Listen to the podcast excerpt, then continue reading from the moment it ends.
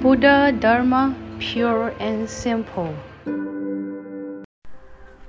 Old age, sickness, death, and rebirth.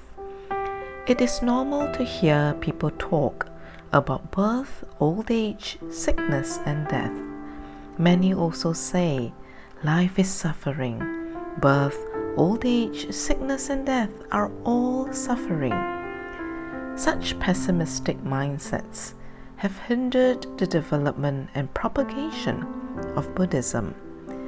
Humanistic Buddhism aims to promote joy, even in the face of birth, old age, sickness, and death. However, how can thoughts be transformed so that one remains joyful when facing birth, old age, sickness, and death? In the Sutra of Miscellaneous Treasures, there was a king who thought the elderly to be unnecessary to his kingdom because they made no contributions and only consumed resources. As a result, all the elderly people were exiled and forsaken from the kingdom. However, there was a filial minister who could not bear to abandon his old father deep into the forest. So he secretly dug an underground cellar to hide and care for his father. Not long after, the king's immoral cruelty incurred the wrath of heavenly deities. To teach him a lesson, the deities challenged him with four questions and announced that if no one in the country could answer these questions correctly, calamity will strike. In the end, it was the minister's father, the old man, who saved the country with his wisdom.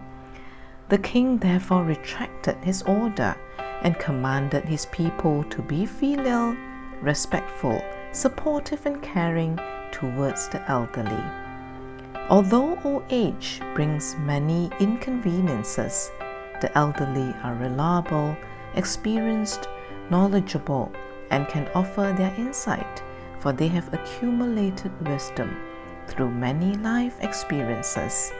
Sickness, even in old age, is a natural part of life. Hence, one should learn to befriend sickness and even appreciate it. When the physical body is ill, one must remember that we should have our mental health, so be sure to look after it. The Buddha taught us that while the body may experience suffering, our mind does not have to. Acting healthy even when the body is ill is one way to help us overcome minor ailments and not let life waste away.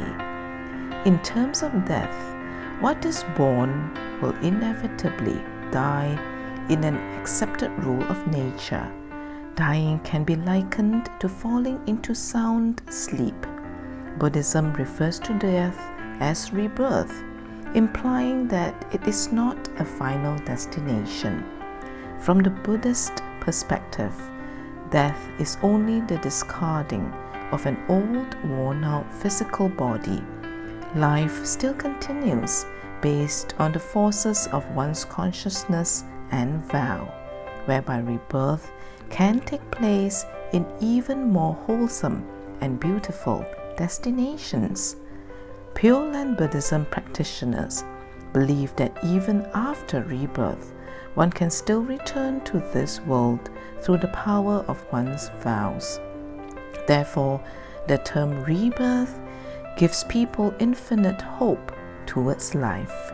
As such, whether rebirth occurs earlier or later, facing either birth or death, all are good arrangements. Birth inevitably brings death, but death also inevitably brings rebirth. With this realization, there is not much to worry about in terms of birth and death.